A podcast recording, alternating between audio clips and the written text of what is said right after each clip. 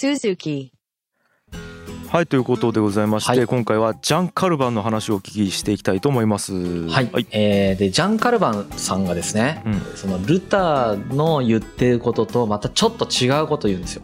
ううん。んでこれがすごく重要なんで、まあ、一番最初にまずそこの話からほしますね。そうだね。でえっ、とまず救済が大切救いが大切だって話をしてましたよね。はい。でこれがルターの段階ではその人間がどうこうしてなんとかなるというよりは、まあ、神がうん。決めることだとうんいう話もしましたよね。うん。でこれがなんていうかまあ一言で言うとこれをめちゃくちゃなんていうかブーストさせてる感じなんですけど、えっ、とカルバンの救済観についてちょっと先に少し紹介しておきたいと思うんですけど、はい。えっ、とカルバンが言ったのはうん。いいことをしたりとか功徳を積んだとしてもうん。地獄に落ちる可能性がある。え救済っていうのは完全に神の予定として決まっていて、ーうん。もう最初から決まってる、えー、なんか救いないな。はうん。うん。いまあ、ルターはもう少しなんていうかこうはい信仰を通してそうだよね。なんか影響できる感じなんだけど、うん。カルバンに関してはもう完全に最初に決まっててもうそれは人間は影響を与えることもできない。うんうん。うん。もうそう世界は全て神によって配置されていると。うん。ほうほうほう。うん。で何を基準に選ばれるかは分かんない。選ばれたものとなるっていう確実な選ばれるというのは救済対象としてですよね。救われるものになる確実な方法というのはない。し自分が選ばれたものなのか呪われたもの、要は地獄に落ちることが決定しているものなのかうん。は見分ける方法はないって言ってるんです。これが彼が言ったことです。俺でも言われたらもう生きてる間何すればいいか分かんなくないというか生きる意味がない。分かんないですよね。でも分かんないっていうのが、まあ、彼が言ってることです。それぐらい神様が絶対的だっていう感じですよね、うん。へえいかに自分たちがそのなんていうか何もできないものなのかみたいなのをちょっとすごいちょっと言い方難しいその本当語弊があるけどそういう感覚がありますよね、へえ神に対して自分たちがいかに賠償かっていううん。うんところがありますよね。でもう一つ彼が言ったことがあります。えっとうんうん選ばれたものとなる確実な方法はない。うん。それを区別する方法もないんだけれどもうん。選ばれるということはですね選ばれた人選ばれるほどの人であればうん。うん多分その人は敬虔な生活を送ってるんだと思われますと。多分ねと。うん。でその敬虔な生活ってじゃあ何かという話なんですね。うんうん。敬虔な生活っていうのはカトリック教会においては修道会に所属して神を賛美するみたいなそういうのがまあうん。そそういうあれなんですよね。敬虔な生活なんです。はいはいはい。けどカルバンはそれを否定するんですよ。ほうほうほそれは怠惰だと。うはい。うん。怠惰な生活以外の何者でもないんだと。そうだよね。うん、敬虔な生活っていうのは神がこの世で定めた職業生活に励むことなんだっていう考えをするんです。へえ仕事要は勤労ですよね。仕事なんですね、うん。なんかこうす地獄行くか天国行くかあらかじめ決められているっていう風にまあカルバンは強調してて。でまあこれい一見一見するとなんかすごく救いがないように、まあ、さっき樋口さんも言ってたんですけどはい。実はこれはこれで結構あのドライドライブというかそのブあの信者たちのブーストになったんですよね。要は信者たちはまあ普通だったら自分は救われてないと思わないじゃないですか。なるほど。うん、あ自分は絶対救われてるんだ。じゃあその救われてるっていう一つの証としてじゃあ自分は勤労仕事を一生懸命頑張る。これが今救われてる状態の一つの証明なんだっていうふうに一生懸命仕事しだしたんですよ。すごいざっくりに言うとこんな感じ。すごいそれ、なんかこう原因原因と結果がちょっと逆転してる感じですね、うんですねなんか。ううんん。まあその仕事っていうのは神からの、まあ、ある意味うん。命じられたものであって、あなたが今の仕事についてるっていうのはまあそうです。天職だと。転職、うん。でうん。何やったらいいか分かんないけどそのやってること、今やってることをちゃんとやるっていうことが多分そう一番、だよね。あの確からしいいい経験な生活だっていうのが彼の考え方なんですね。うん。へえなるほど。でそれによる報酬。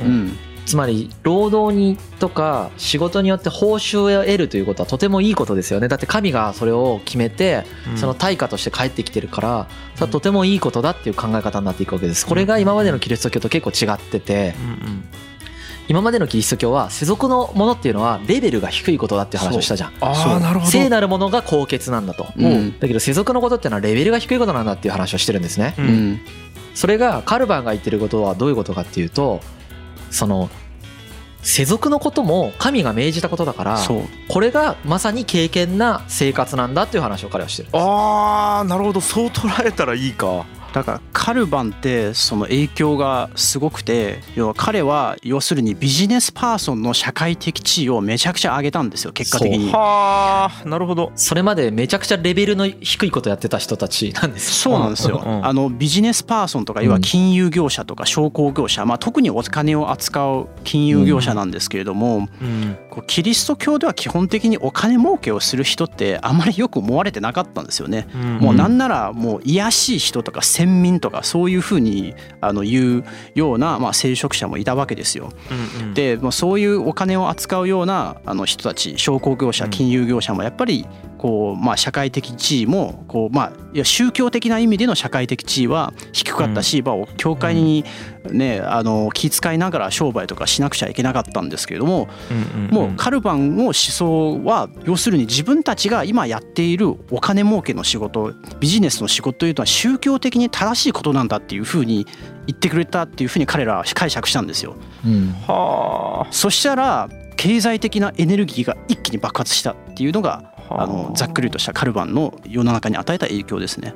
おもろ。まあね社会学の祖であるマックス・ベーバーっていう人は、要はこのカルバンがいることによって資本主義が生まれたんだっていう話をしてるんだけどで今はもうほとんどの人にそれ否定されてますけどそんなことはないっつって、うんまあそれがどっちかっていうのは実はもう確かめようがないですよね、そうだよね。うん。うん。物理学じゃないからね社会学は。なるほどね。そうそうそうそう。確かめることができないんだけど、まあ、そういう影響があるということもできるような感じで職業観を変えたことは正しかでしょうね彼が。うんうん。うん。面白いね。うん、まあちゃんと厳しい倫理観のもと儲けたお金っていうのは尊いものなんだと。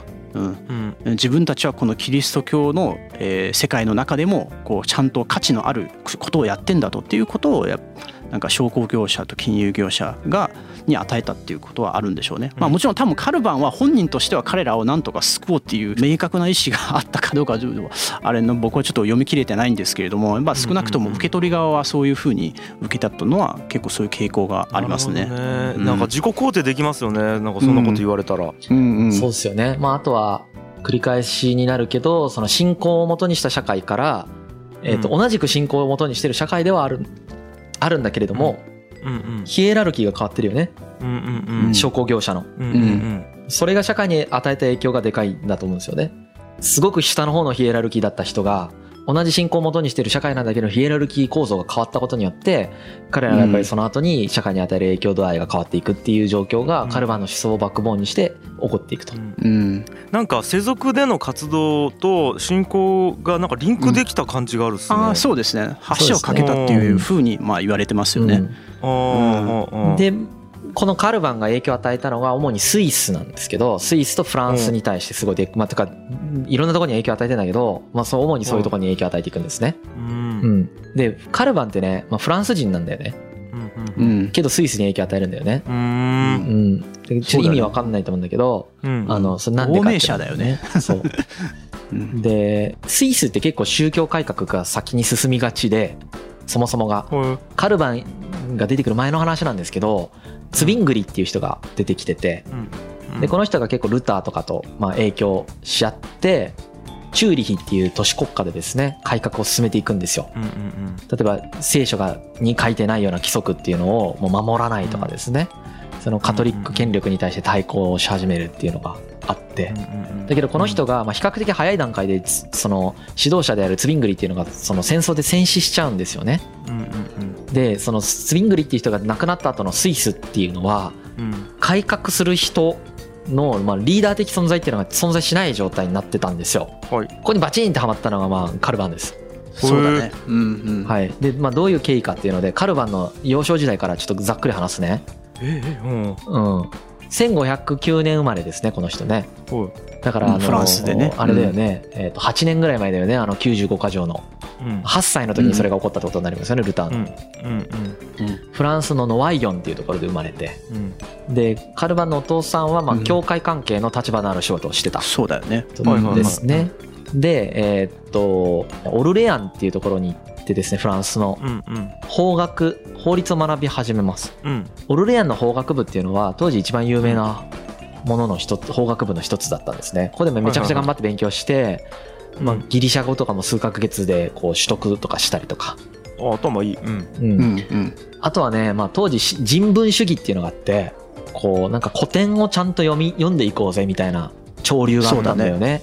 これはうん。そのアメリカ新大陸とかが発見されてその今までのカトリックの説明に疑問を抱いた人たちがその古典を漁ってみると全然違うことが書いてあるからうん。その世界の説明の仕方が違うからその昔のそうだよね。そう古代人がどういうふうに考えたかっていうのを再度こうアラビア方面から入れ始めたと。イスラーム国家たちから逆輸入したんだっていう話をどっかでどっかで僕してると思うんですけど 古代ギリシャの文献とかね。そうそう古代ギリシャとかの時の哲学を、うんその時はもうイスラム世界に保管されてたかそうそう。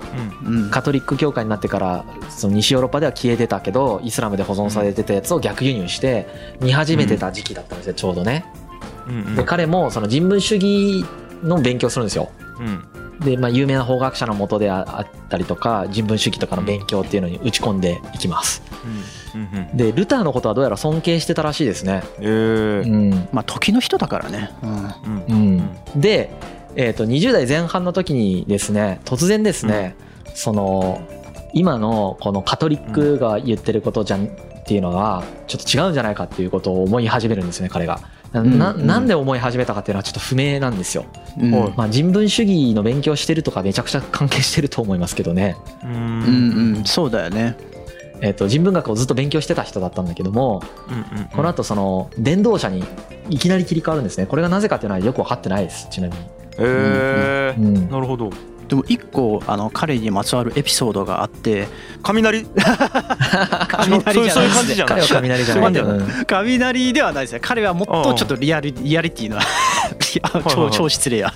ルターに うんまあまあちょっとあのリアルでちょっと事件があってそのはい。彼のお父さんって教会の中でも結構立場のある職業についてたんですよね。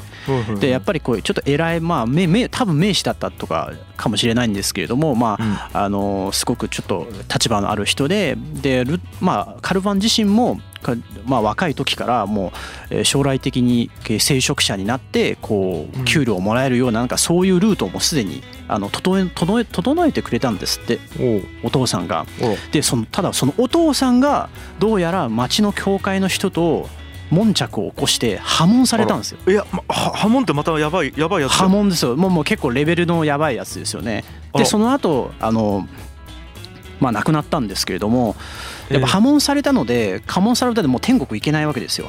でうん。教会でその普通は教会に埋葬してくれるんですけれども、まあ、埋葬のところでもすごい礼遇されるっていうね、えーあの経験があののを多分目の当たりにしてそこでもしかしてカトリックにがちょっとね反発を覚えたきっかけの一つになったんじゃないかなっていう言われはあります。確かに。なるほど、うん。ちょっとお父さんがちょっとカトリックから破門されて礼遇されたっていうのがやっぱりリアルな経験としてあったみたいですね。ああ、うん。あってもおかしくないですねそれはね、うん。なるほど。いずれにせよ彼は結構その自分がその違う考えを持っているっていうことをうん。そのこう言い始めるんだよね。うん。ええでその当然だけどそういうこと言ってるとやばいやつだと見なされるわけじゃないですか。はいはいはい。で、えーっとやばいやつだと見なされたので彼はそのパリにいたんだけど当時は。うん。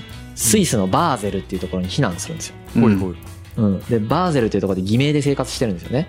うん。でその偽名で生活してる時にキリスト教公用っていう、まあ、これ有名な書物があるんですけど彼が書いた。うんうんそのそういう書物とかを書いて要は自分の考えっていうのをうんこう確立していくわけです。うんそうだよね、うん。まあ彼がいたフランスではもともとなんかプロテスタントに対してはうん。まだそんなに迫害とかはなかったんですけれども、まあ、フランスの中ではその改革家のこうキリ,、まあ、キリスト教徒たちが結構活発になってきて例えばそのカトリックはカトリックがやっているミサミサっていうのは迷信みたいなそういうビラがめちゃくちゃばらまばらまかれたりとか国王の寝室の扉にまで貼られたりとか、なんかそういう改革派の人たちが活動しだしてもうフランスを国王が切れるっていう、でそこで一気にあのフランスの中でもこう宗教改革者に対する迫害が始まってそれでなんかバーゼルにえー、避難したっていうのが、まあ、カルバンがバーゼルに避難したっていうなんか流れが背景があるみたいです。ああそれでスイスに行くのか、うんうん、なるほど。それでスイスに行くんですよね。でスイスに行って、まあ、偽名で生活していたところその、まあ、いろんな用事でたまたま立ち寄ったところにジュネーブっていうところがあって、このジュネーブでですね、まあ、いわゆる聖書の講師みたいな感じの人としてスカウトをされるんですね。うん、でスイスっていうのはさっき言ったのツビングリっていう人が、まあ、ある意味なんか火種を作ってて宗教改革のなんか結構先進国みたいになってたんで、けど指導者がいない状態でくすぶってたんですよ。でそこにあのなんかかなりいい感じの人が来たぞということで彼はスカウトをされて、えと先初はなんか気が乗らなかったらしいんですけどこれでジュネーブの宗教改革に着手する方向にどんどん転換していくんですよね。うん。でカルバンってすっごい厳しい考え持ってて。そうなんですよね。うん、なんかやっぱりそのなんなんですかね規律を重んじるし、えー、と教会が市民の生活を監視するみたいな。概念があるんですよ。なんでそういう厳しい方向のなんかそのカルバン派閥のこう教会を作っていくっていう方向性がここでまあ定まっていくと。はいはいはいうん、そうなんか厳しく規範を持ってこう清く正しく生きるっていうのが彼の根底に一つとしてあったんですよね。うん、でもう一つなんかあのまあこれは彼は意識的にやったのがどうか多分意識的にやった部分はあると思うんですけど、うん、こうルターって結構ビジョナリーなんですよ、こう理想主義者、はい、でもカルバンはあの結構現実主義者でちゃんとこう現場に入って組織とか制度を作り込んだっていうイメージがあのあるんですよね。っていうのも多分彼はあのカトリックと今後こう戦っていくためには、単にその理想論をあの発信するだけじゃ足りないというふうに認識されたんじゃないかというふうに言われてて要するになぜこうカトリック教会はこんなに強いかというと教会っていう組織と制度があるからなんですよね。この組織と制度をあの改革者側もちゃんと作っていかないとこれは多分存続できないかなっていうふうな認識があったんじゃないかなというふうにやっぱ言われてますね。なるほど要するに目に見えるパワー目に見える力っていうのはちゃんとあの改革者側も持つ必要があるというふうに彼はあの言っていろんなちょっとすごい具体的なルールを定め定めていくんですよね。だから彼が定めたルールとかあの規範とかもあのまあ一つはもう宗教的な正しさを実現するためっていうのもあるんですけれどもこう、組織と制度をしっかりと基盤を作るためそれをもってカトリックに対抗するためっていうふうな目的もあったかなと思いますね。えー、ルターとそこが全然違う印象ですね。そうですね。なんか結構彼は発想としてはすごく現場っていうかなんか実務家とか的なところはありますよね。だから彼はさジュネーブっていうところで彼は改革とかも携わっていくんですけれども、こう例えば行政計画とかも彼も案を出したりしますよ。なるほど。行政計画とか例えばあの組合とか市場をどうやってどういう規則でやっていくかやっていくかとかあとなんかいろんな価格とか利子とか、うん、あののそういう決め方そういった決め方に関してもなんかそういった提案をとかもしてるような痕跡があったっていうふうに言われてますね。へうん。なんか単純に宗教の中だけじゃなくてそういう政治とか仕組みとか、実務の方にもアクセスしようとしてたってことですね。宗教思想をその要するにルールとか制度とか組織の中に落とし込んだ人ですね。うん、ちゃんと。ん。なんかそこが完全にルターと違う印象でしたね。うん、なんかルターはもう勝手に巻き込まれていったっていうイメージなんで。そうですね。うん、まあジュネーブで30年間ぐらい政治権力的なものも握ってる感じですね。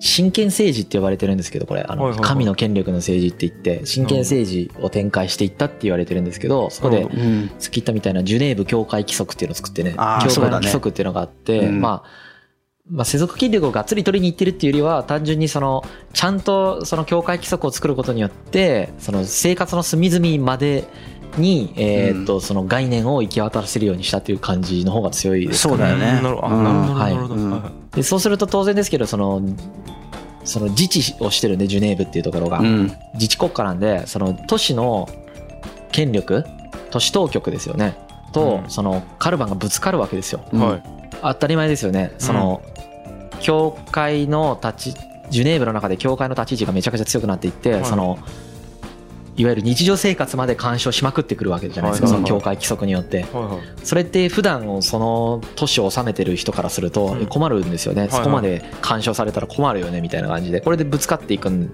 ていうことは起こるんですよね。けどカルバンうまくそこを乗り越えていって、まあ、その真剣政治というその教会主体の教会規則主体の政治っていうのを展開していくんです。でそれがすごいなんていうかな。あ新しいっちゃ新しいよね。だから、なんかその教会規則もすごい内容で、うん、彼の独創なのかそれからその前からあったのかちょっと僕もわからないんですけど、その市民の日常生活の中に厳しい規律をこう求めていってて、なんかいろんな役職定義とかもしてるんですよね。教会の中に4つの職種がありますみたいな、ね。うん、牧師教師長老と執事みたいな、うん、でそれぞれの役職がなんかこう連携し合いながらそれぞれのえっ、とその役名分役割分担をしてその、教会訓練とかね、言ってそのなんか市民の生活を管理するみたいなことをしてるんです。なるほどちょっと僕たちの社会から一番想像から遠いんじゃないかなと思います。むずいですよね。はい。うん。でやっぱりその反対者に対して厳しい措置を取ったりしてるんですよねカルバンっていうのは。確かに、したりとか燃やしたりとかしてるんですよ。してる火あぶりにしたりとかしてるんですよね。火あぶり？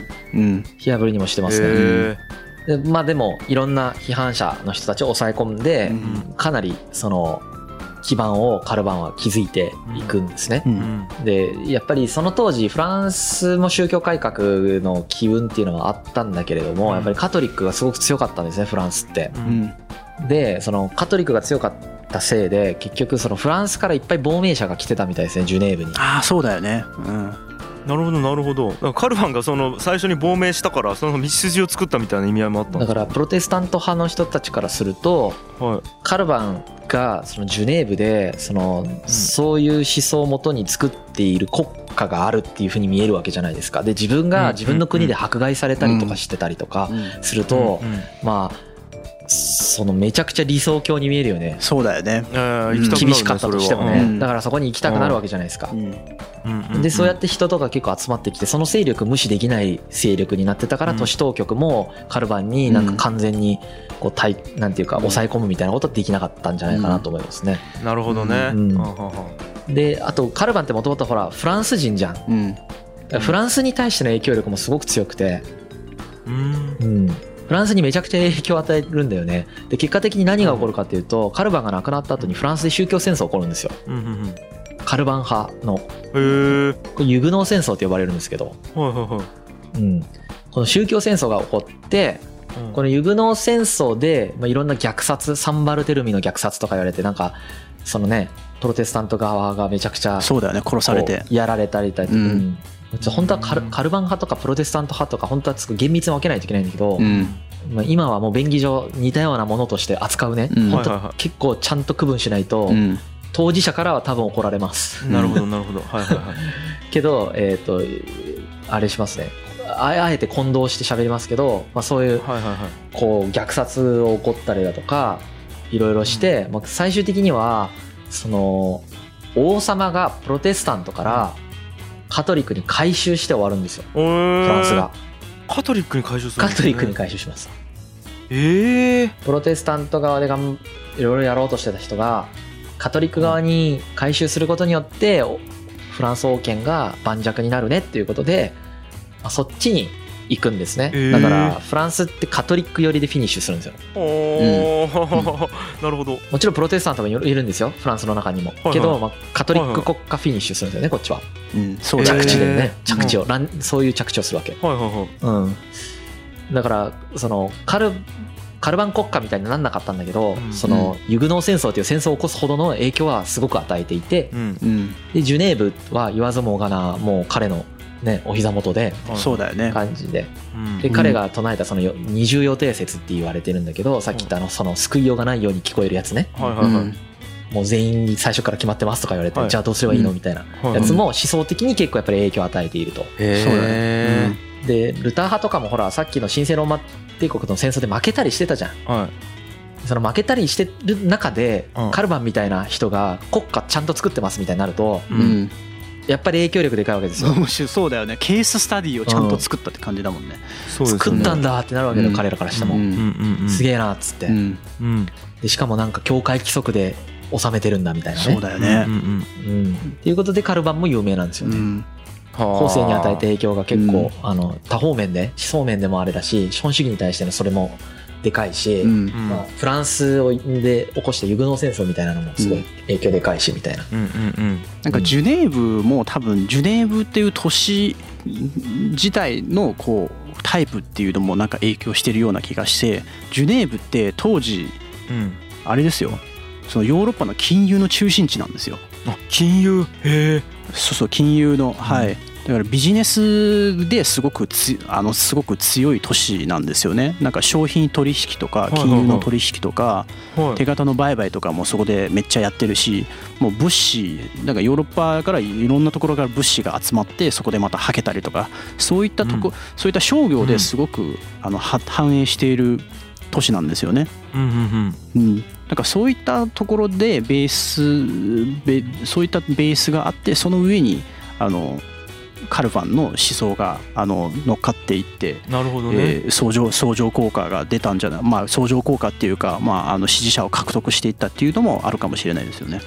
うん。なるほどあの結構最初の方に言ったそのそうですね。あれビジネスパーソンへの許そうしをですね。やっぱりそうですね。すね。うん。すごく金と商品の流通量がめちゃくちゃある地域なんでやっぱそれを支える金融技術っていうのもやっぱ需要がすごく大きかったんですよね。それをまあそれを扱う人も。やっぱそういった人がもしかしてカルヴァンの思想をなんか自分たちのうん信仰につなげたっていうのはあるかもしれないです。なるほどはい。なるほど。はいっていう感じで、まあまあ、カルバンっていう人もいたよっていうことでちゃんとうん、しておいてほしいなっていうことで出しましたけど、はい。うん、と次回がラストですね、あついに？うん。あ早いね今回。うん、いや意外と早くないんだよね別に。結構一8話か9話本一本長いありますよ普通に、うん。はい、10話ぐらいあるもん。うん。いやもうローマが長すぎてもうカエサルが長すぎてはい。で次回は、まあ、その宗教せ改革うん。の影響で今度カトリック側からもですねもうすでに言言及しましたけどイエズス会とかが出てきてでイエズス会が結構面白いんで、その紹介とかもしつつエンディングしようかなと思ってます、なるほど。いやーわかりました。いやカルバンもカルバンでなんか相当面白かったですね。うんそうっすか。うん、いやなんかまたあとそのあれですね。思想は思想で独立してもちろんあるんですけどそれにやっぱ利益があるっていうか、それに乗っかることでやっぱり得する人っていうのがまた後押しするっていうこの構図も結構僕は面白いなと思います現代と一緒だよね。それって現代もそうじゃん、うん、現代と一緒です、うんはい、うまく使ってとか、うん。あの要はカルバンさんが言ってたからこうだっていうふうにやっぱねあれですよね。なんか こ言っうちょっとてたんやろうなと言語言語化に似てますよね。自分がなんとなくこうこういうふうに思ってるけれども例えば宗教例えばカルバンみたいな人があんたたちのやってることはこういうこういうこういうロジックですごく正しいことなんだよっていうふうにバシッと言語化してくれるっていうそういう言葉に出会うそうそうとそうそう。よっしゃってなんかうん。ねなんかなそうね。なりそうですよね。使えるってなるんでしょうね、うん。うんと思いましたっていう感じで、はいい、や今回もすごくいろいろ 面白い回でした。ははいい、以上ですかね。はい、ありがとうございます。G. Kaye Suzuku.